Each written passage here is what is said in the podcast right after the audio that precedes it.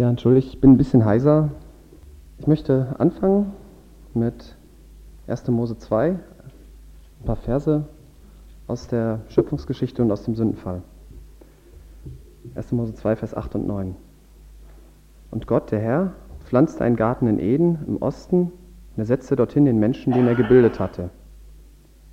Und Gott, der Herr, ließ aus dem Erdboden allerlei Bäume wachsen, begehrenswert anzusehen, gut zur Nahrung, und den Baum des Lebens in der Mitte des Gartens und den Baum der Kenntnis des Guten und Bösen. Gott schuf einen vielfältigen Garten mit unzähligen, vielfältigen, begehrenswerten Bäumen. Jetzt gibt er dem Menschen Auftrag und Gott der Herr nahm den Menschen, setzte ihn in den Garten Eden, ihn zu bebauen und ihn zu bewahren. Und Gott der Herr gebot dem Menschen und sprach, von jedem Baum des Gartens darfst du essen. Bebauen und bewahren beinhalten so ein Beschäftigen, ein intensives Beschäftigen mit dem Garten. Im gewissen Sinne war Adam also der erste Wissenschaftler, den Gott eingesetzt hat. Es soll heute ein bisschen um das Thema Christ und Wissenschaft gehen. Er hatte ein sehr interessantes und vielfältiges Forschungsgebiet, nämlich den Garten. Und er bekam später seine Frau als Mitforscherin mit dazu. Adam und Eva hatten keinerlei Bosheit in sich und wären deswegen nie auf die Idee gekommen, äh, Böses zu tun. Und da Gott aber nur jemand haben. Achso.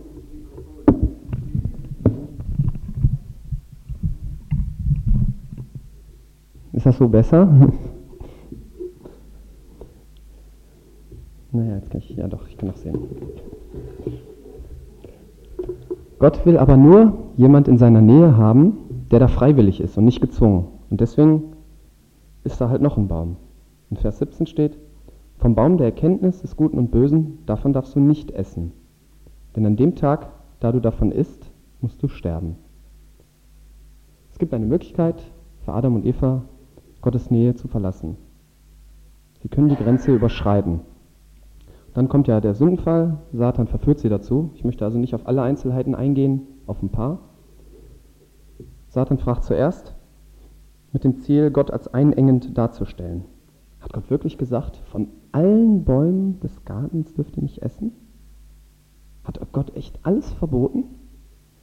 Eva fällt so halb darauf rein, indem sie dann den verbotenen Baum so in ihre Betrachtungsmitte rückt, obwohl er da gar nicht steht. Sie sagt, nur von dem Baum in der Mitte des Gartens dürfen wir nicht essen. Da steht aber der Baum des Lebens und nicht der Baum der Erkenntnis. Und dann lügt Satan. Euch würde überhaupt nichts passieren, wenn ihr Gottes Grenzen überschreitet. Im Gegenteil.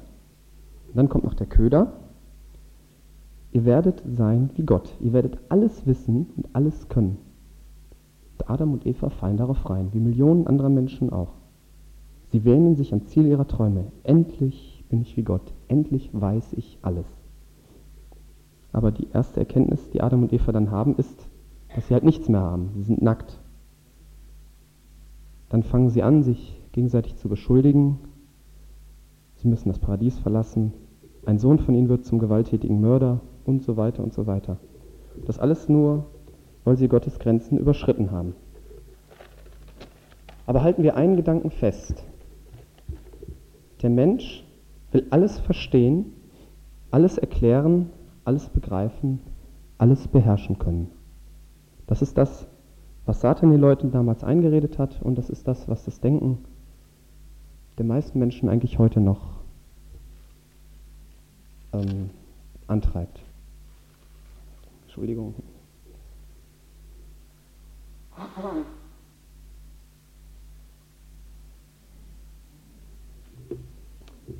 In der Wissenschaft gibt es damit neuerdings ethische Probleme. Darf man alles machen, was man machen kann? Darf man zum Beispiel mit menschlichem Erbgut herumexperimentieren? Wie sieht es mit der Abtreibung aus? Manche Ärzte engagieren sich dagegen. Andere engagieren sich zum Beispiel gegen Tierversuche. Wieder andere halten Forschung im Bereich der Atomkraft für ein Verbrechen. Ist es vertretbar, Waffen zu entwickeln oder Computersysteme, die militärisch eingesetzt werden können?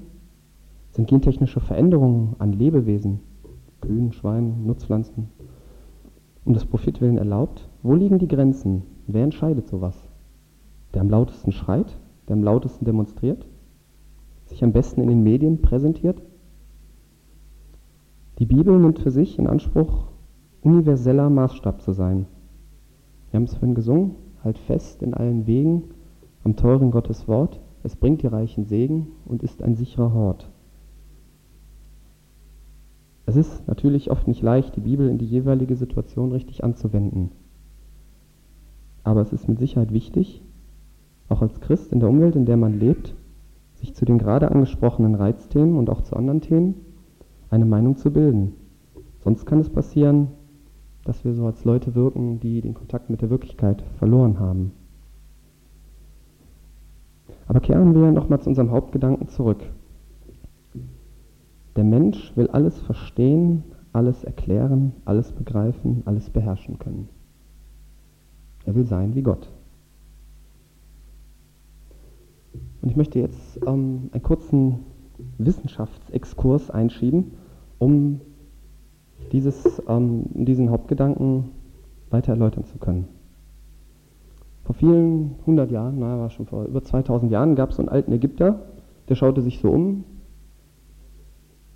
kam zum Schluss, ja, die Erde ist flach, dann guckt er zum Himmel, ja, die äh, Sonne dreht sich um die Erde. Er hieß Ptolemäus und sein Weltbild wurde später von der katholischen Kirche als wahr vorgeschrieben. Das war die Voraussetzung für jede weitere Wissenschaft. Luther war, glaube ich, auch davon überzeugt. Es gab ja damals keine Satelliten und so. Und durch verschiedene Fakten kam das Weltbild dann aber doch ins Wanken. Zum Beispiel konnte man ja nicht unendlich weit gucken auf dem Meer. Die Schiffe, die verschwanden dann irgendwann durch die Erdkrümmung. Aber trotzdem hatten Andersdenkende dann teilweise doch große Probleme mit der Inquisition. Galilei und auch andere. Das ist ein Fall, wo menschliche falsche Voraussetzungen, die Fakten wurden falsch ausgewertet, man kam zu einer falschen Voraussetzung und es führt dann zu falschen Ergebnissen. Die meisten Menschen konnten sich das damals auch gar nicht anders vorstellen. Die Erde ist rund, da fällt man ja runter. Kann ja gar nicht sein. Sie konnten Gravitation nicht verstehen, dachten aber, sie könnten alles verstehen. Was ich nicht verstehen kann, kann nicht sein. Da finden wir auch wieder diesen, unseren Hauptgedanken. Das Grundprinzip in jeder Wissenschaft ist, dass man aus Voraussetzungen Folgerungen zieht und sich so weitere Sachen herleitet. In der Mathematik ist es ganz einfach, da hat man die natürlichen Zahlen, 1, 2, 3, 4, 5, 6, 7, und darauf baut man auf und daraus kann man die ganze komplizierte Mathematik, denen dann Schüler viele Jahre gequält werden, daraus herleiten. Bei anderen Wissenschaften ist das ein bisschen schwieriger. Da gibt es keine ja, gibt es keine klare Voraussetzung. Man macht irgendwelche Beobachtungen, interpretiert das irgendwie und denkt so, ja, das könnte dann immer gelten und versucht das dann anhand den Fakten vielleicht zu korrigieren oder vielleicht beizubehalten. Schwierig ist es, wenn Beobachtungen und Fakten falsch ausgewertet werden, wie das dieser Ptolemäus gemacht hat. Und so eine falsche Voraussetzung, die kann zu einem richtigen Ergebnis oder zum falschen Ergebnis führen. Das weiß man halt nicht. Ich möchte ein paar Beispiele zu sagen. Kind kommt auf die Welt, wohnt in der Stadt, da sind nur graue Autos. Kommt dann irgendwann hier nach Leichlingen und sagt sich, hm, alle Autos sind grau, das ist meine Voraussetzung, also ist Peters Auto auch grau. Guckt sich mein Auto an, ist grau, hat recht. Eine falsche Voraussetzung, kommt aber zum richtigen Ergebnis. Ein Beispiel aus der Bibel. Nee, das ist jetzt kein Beispiel, das kommt jetzt als Beispiel aus der Bibel. Die, die Weisen aus dem Morgenland sagten sich, mit Astrologie kann ich in die Zukunft gucken. Guckten zum Himmel, sahen einen Stern und schlossen daraus, Jesus, ein neu, also ein neuer König wird geboren. Machen sich auf den Weg und finden Jesus. Die Voraussetzung ist falsch, weil Astrologie ist eine Wissenschaft, die führt ja nur an einen Ort, nämlich in die Irre, aber nicht zur Wahrheit hin. Aber durch Gottes Gnade haben sie, obwohl sie von falschen Voraussetzungen ausgegangen sind, das Richtige gefunden. Ein anderes Beispiel ist die Evolutionstheorie. Das ist eine Art Dogma gelehrte Theorie. Man muss das glauben, sonst ist man nicht wissenschaftlich. Und man muss sich natürlich mit den Fakten auseinandersetzen, wenn man darüber spricht. Für Leute unter 30, nächsten Freitag in der Jugend, Mitarbeiter dürfen auch über 30 sein. Da machen wir Thema Evolution. Aber das Verlockende an der Evolutionstheorie ist, dass sie eine Erklärung für alles bietet. Man kann alles erklären. Bei der, Schöpfungs, bei der Schöpfungslehre, da muss man dann akzeptieren, Schöpf den Schöpfungsakt Gottes kann ich nicht verstehen. Den muss ich einfach hinnehmen. Den kann ich auch nicht nachvollziehen oder irgendwie experimentell wiederholen. Dadurch muss man die menschliche Begrenztheit akzeptieren. Aber der Mensch will halt alles verstehen, erklären, begreifen, beherrschen können. Deswegen ist die Evolutionstheorie so verlockend. Der Mensch wählt als Voraussetzung für die Evolutionstheorie, dass alles, was er heute erforschen kann, auch damals so passiert ist. Alles, was er nicht, nicht verstehen kann oder was damals anders sein könnte, das kann halt nicht passiert sein. Dadurch wird ein Schöpfungsakt ausgeschlossen. Er hat also hier meiner Ansicht nach eine falsche Voraussetzung und kommt zu einem falschen Ergebnis. Und dieser Gedanke, alles zu verstehen, begreifen zu wollen, ist auch schon lange in die Theologie, in die Lehre über Gott eingedrungen. Ich möchte zwei Beispiele aus meinen Konfirmationsunterlagen, die also ganz offiziell von der evangelischen Kirche eingesetzt wurden, vorlesen. Eins zum Thema Wunder. In den Evangelien der Bibel finden wir Wundergeschichten, bei denen wir nicht annehmen können, dass sie so passiert sind.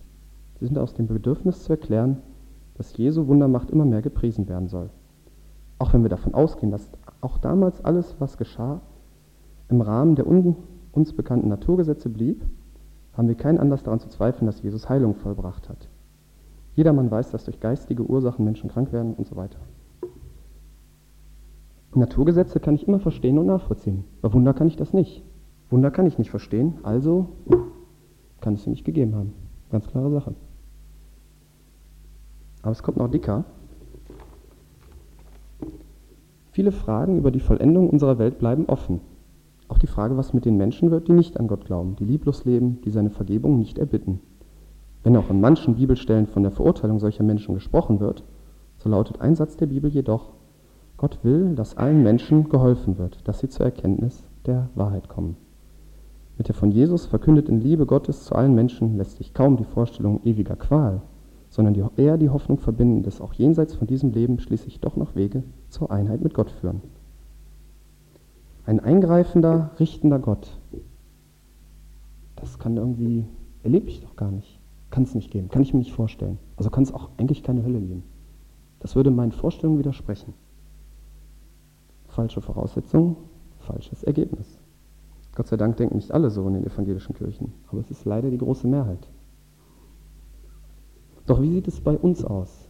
Jetzt haben wir viel auf andere geguckt, jetzt gucken wir mal auf uns. Schlagen dazu mal auf. Sprüche 3, 5 bis 8.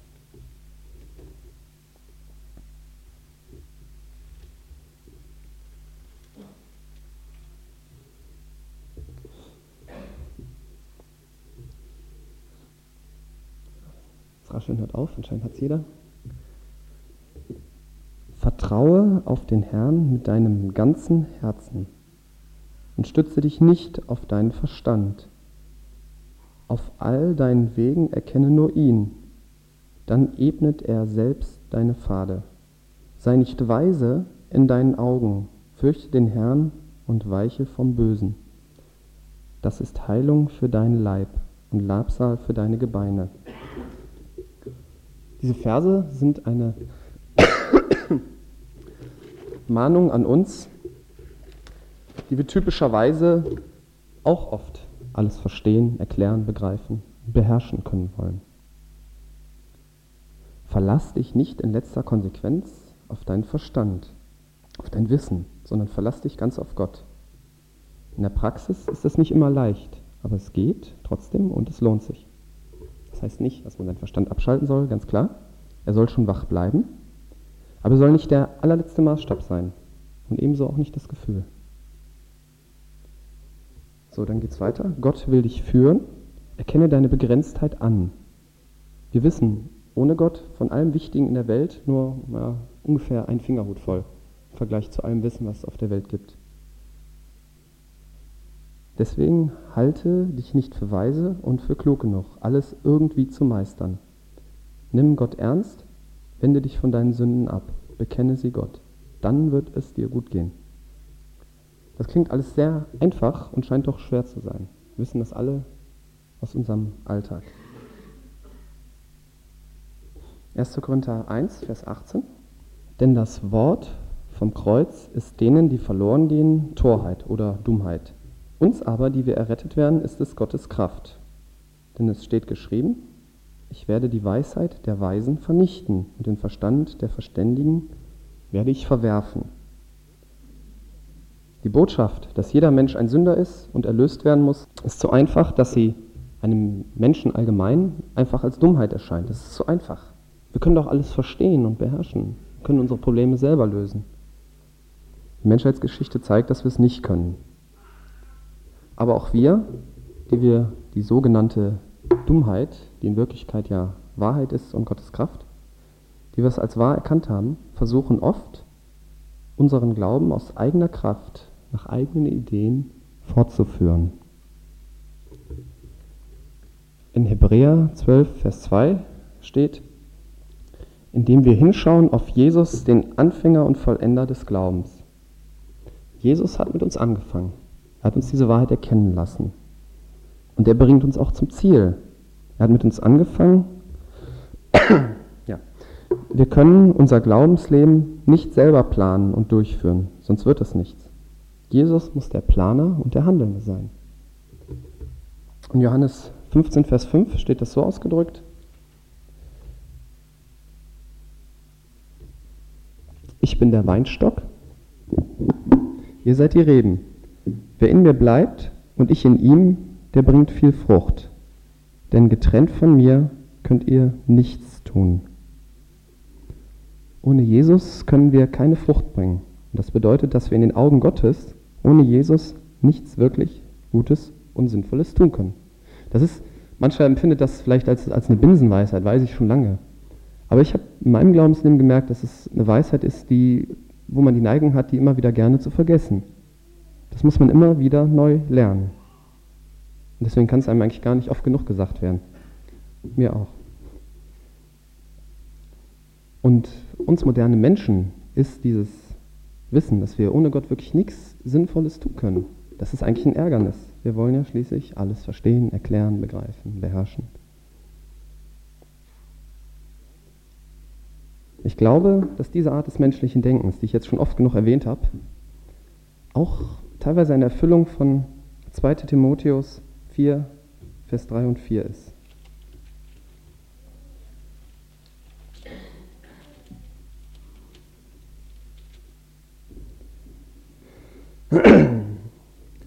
Denn es wird eine Zeit sein, da sie die gesunde Lehre nicht ertragen, sondern nach ihren eigenen Begierden sich selbst Lehrer aufhäufen werden, weil es ihnen in den Ohren kitzelt. Und sie werden die Ohren von der Wahrheit abkehren und sich zu den Fabeln hinwenden. Im Mittelalter glaubten alle irgendwie an Gott, auch wenn sie die Wahrheit verdreht haben und wenn gesündigt wurde damals wie heute. Aber die Fabel vom allwissenden, allverstehenden, alles beherrschenden Menschen, die kam so mit der Aufklärung auf. Die Aufklärung war sicherlich teilweise berechtigt, aber ging natürlich teilweise auch in die falsche Richtung. Aber diese Fabel ist in den Köpfen drin, die ist auch teilweise in unseren Köpfen drin. Und jeder hört sie gerne. Das sind halt, es gibt sicherlich noch andere Fabeln, die dieser Vers meint, aber ich denke, das ist eine davon. Und lasst uns einfach diese Aussage merken. Der Mensch will alles verstehen, alles erklären, alles begreifen, alles beherrschen können. Und wenn wir merken, dass wir so denken, in irgendeinem Bereich, oder auch wenn wir nur denken, ah, wir können ja fast alles. Ein paar Sachen muss Gott noch machen, aber wir kriegen eigentlich fast alles hin. Wenn wir merken, dass in irgendeinem Bereich unseres Lebens so ein Denken aufkommt, dann lasst uns zu Jesus gehen, es bekennen und uns im Vorbehalt es neu ausliefern. Das ist nämlich mit das größte Hindernis in unserem Glaubensleben. Amen.